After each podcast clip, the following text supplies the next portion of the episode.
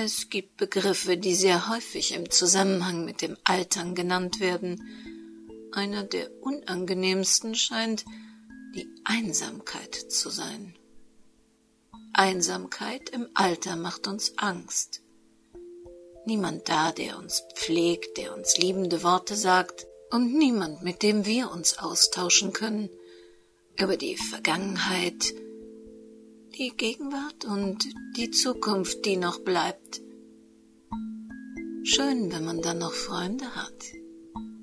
Oder?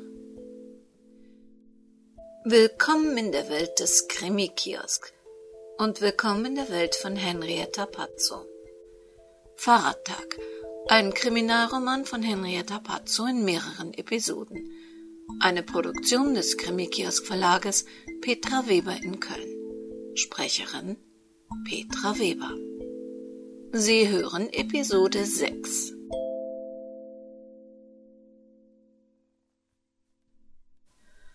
No, Sylvia, Mädchen, bist du so spät abends noch unterwegs? Was ist passiert? Hast du einen Schnaps für mich? No, das hab ich schon, aber du weißt, das löst keine Probleme. Sylvia Klammer warf sich auf Brunos Sofa und umklammerte eines seiner Rüschenkissen vor ihrem Bauch. Hast du das auch schon mal erlebt, dass du plötzlich glaubst, dass alles, was du tust, absolut sinnlos ist? Du dein Leben einfach verfuscht hast? No, Palinka hilft dabei nicht, aber Schaden tut es sicherlich auch nicht. Du hast also Weltschmerz. No, das hab ich auch manchmal. Das hat jeder. Doch scheint einem alles ohne Wert. Aber meist gibt es einen Grund, warum man plötzlich sein ganzes ordentliches Leben nicht mehr leiden mag. No, also, was ist passiert? Ich bin zum Klassentreffen eingeladen. Sylvia Klammer kippte den hochprozentigen Schnaps in einem Zug herunter. Aha, verstehe. Sie werden mir alle ihr tolles Leben ausbreiten. Karrieren, Familien, Ehepartner, wahrscheinlich schon die zweiten und dritten. Und Enkelkinder. Ja, womöglich hat sogar schon jemand Enkelkinder. Häuser, die sie gebaut haben, Reisen, die sie gemacht haben. Na, das ganze Programm eben. Und ich? Ich hab nichts. Nix. Gar nix. Keine Karriere, keine Hochzeit, keine Babyklamotten, keine chinesische Mauer, kein nichts. Na, und wieso hast du nichts? Du bist die rechte Hand in einer sehr anständigen Kanzlei und sag es nicht weiter, aber ich glaube, ohne dich könnte Barbara einpacken. Du hast eine sehr hübsche Wohnung, du bist eine begnadete Köchin, da könnte mancher Sternekoch noch was lernen. Nun, du bist ein verdammt anständiger Mensch, mehr also viel mehr kann man von einem Menschen im Leben nicht erwarten. Hättest du denn gerne eine eigene Familie gehabt?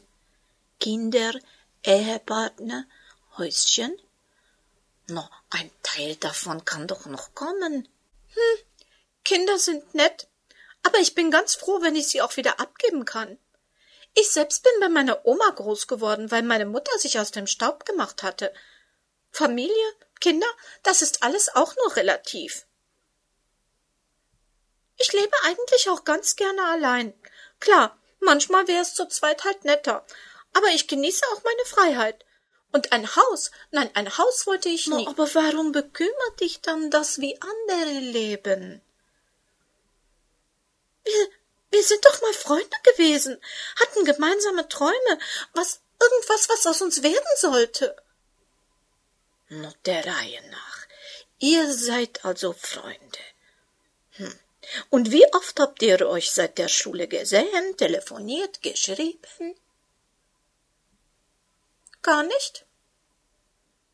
Ich habe ein oder zwei Freunde mal per Zufall getroffen, aber wir hatten nicht genügend Zeit für einen Kaffee. Aha, Freunde.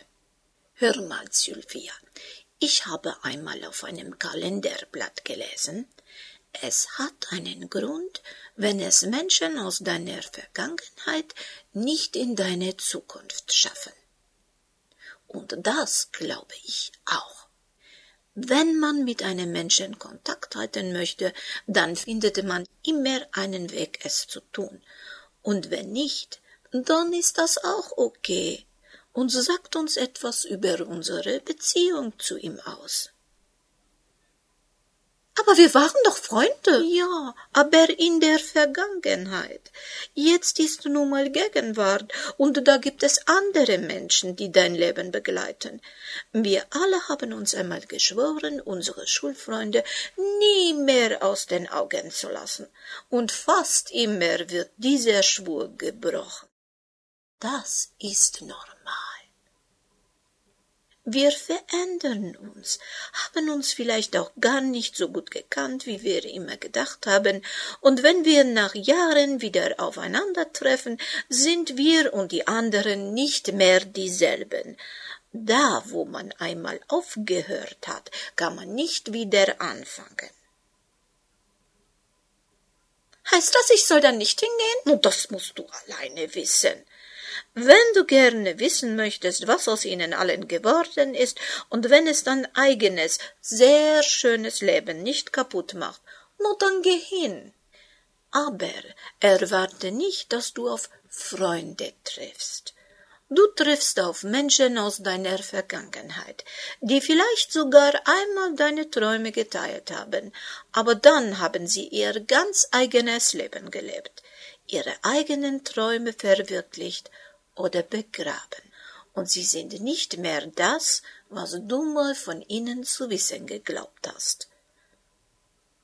Aber welchen Traum von damals würdest du denn gerne wirklich noch verwirklichen? Ich möchte mal eine ganz tolle Reise durch die Welt machen. Zum Grand Canyon zum Beispiel. Ein paar Flecken in Asien würden mich auch reizen fremde Rezepte aufstöbern, Gewürze, die es hier nicht gibt, ausprobieren. Die würde ich uns dann mitbringen und du könntest sie in deinem Blog vorstellen. Ja, um die Welt fahren. Das wär's. Das würde ich wirklich gerne noch einmal machen. Und warum machst du es nicht? Wegen dem Geld? Nein. Ich habe gespart. Ich könnte mir das leisten. Weil du nicht alleine verreisen möchtest? Ich denke, Sandra würde mitkommen. Sie sucht neue Eindrücke für eine Kollektion. Das wäre nicht das Problem. Und was ist das Problem? So eine Reise würde ein paar Wochen, ja vielleicht sogar zwei oder drei Monate dauern. So lange kann ich doch nicht weg. Da würde meine Chefin komplett durchdrehen und untergehen, wenn sie es überhaupt genehmigen würde. Barbara ist doch kein Unmensch. Du musst das halt gut vorbereiten, eine Aushilfe suchen, die alles nach deinen Vorstellungen macht, damit du bei deiner Rückkehr nicht alles neu sortieren musst und sie sorgfältig einarbeiten. Nur wenn du nicht fragen möchtest, dann fühle ich ein bisschen vor, was sie dazu meint. Ich mach das gerne für dich, damit du deinen Traum noch erfüllen kannst. Bruno goss sich und Sylvia nach auf deine große Reise. Silvias Kopf neigte sich zur Seite und versank in einem Berg von Sofakissen. Ihr Atem wurde ruhig und gleichmäßig, und Bruno legte eine Decke über sie. Hm, du siehst das also auch so? Ohne mich könnte Frau Manott einpacken.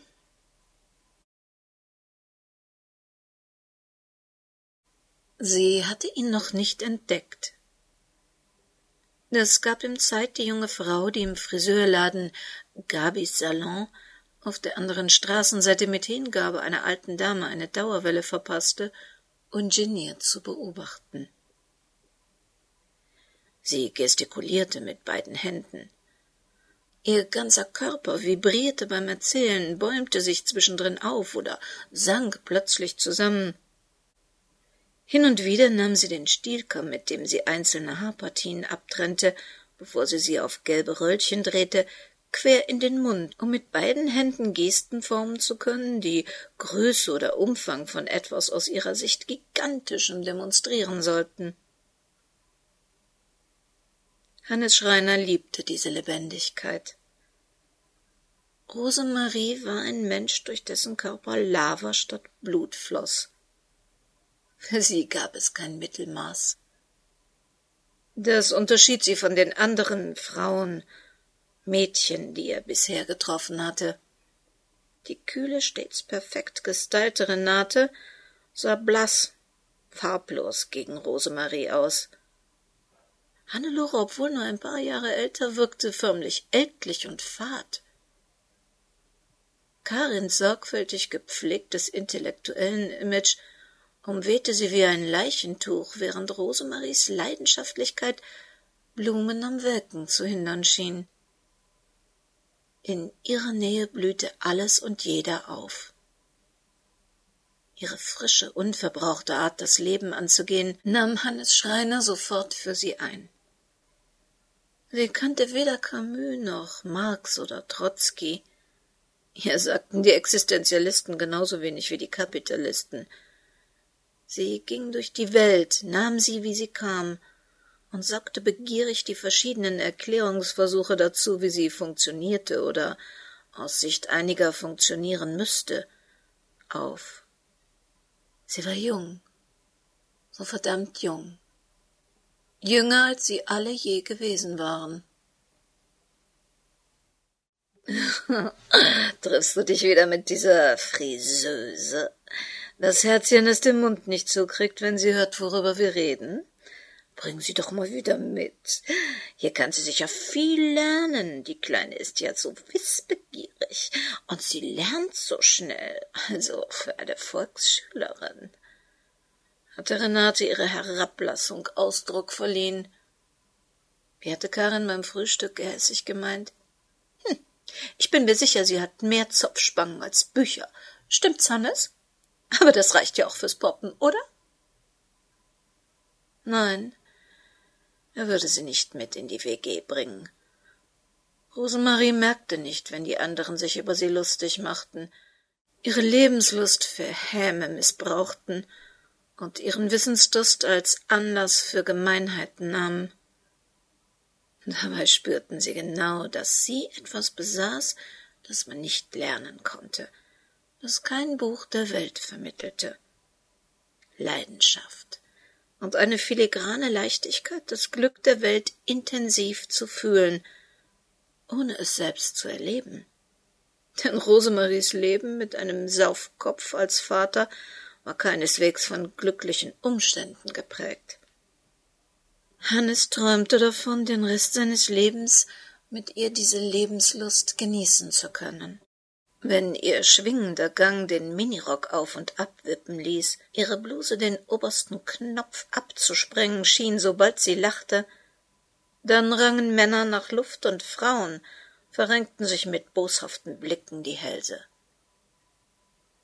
Rosemarie schien mit ihrer Dauerwellenkundin fertig zu sein und hielt ihr einen kleinen Handspiegel rund um den Kopf, damit diese ihre falsche Löckchenpracht auch von hinten bewundern konnte. Jetzt hatte sie ihn bemerkt und winkte zu ihm herüber. Gleich würde sie herauskommen und ihre Mittagspause mit ihm im Park verbringen.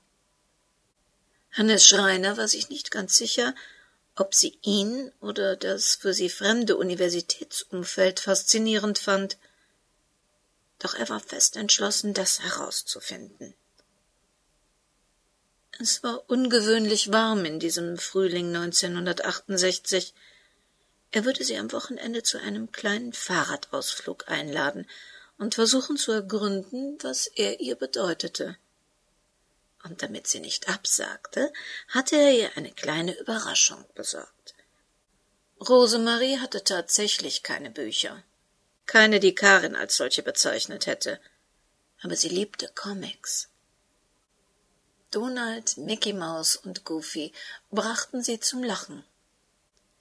Walt Disney hatte erstmals nicht nur Mickey Mouse und Donald Duck Heftchen, sondern ein ganzes Taschenbuch mit Comics herausgebracht – das hatte er ihr gekauft und würde es ihr schenken.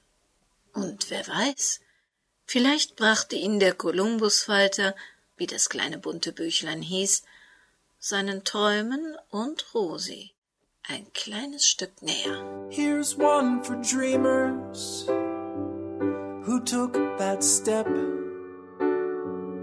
Here's one for every time they jumped without a net. Here's one for misfits who broke the rules, who feared the boredom more than scorn or ridicule. Da kommen wir der Sache doch schon näher. Doch bis wir ihr ganz nahe kommen, dauert es noch ein wenig. Falls Sie gerne mal eines unserer Hörbücher auch komplett hören möchten, dann schauen Sie doch bei uns im Shop unter www.krimikiosk.de vorbei und gönnen Sie sich Rosenrot, Spiegelblind oder Schwesterherz oder Manots allerersten Fall Blutsbande. Schon ab 3,30 Euro. Da finden Sie übrigens auch das Impressum zur Sendung und die Möglichkeit, sich in unseren Newsletter einzutragen. Der Song war wieder The Dreamers von Josh Woodward, den Sie unter joshwoodward.com kostenlos herunterladen können. Wir hören uns in einer Woche wieder, am kommenden Donnerstag. Und bis dahin, passen Sie gut auf sich auf. Das Leben kann sehr kurz sein.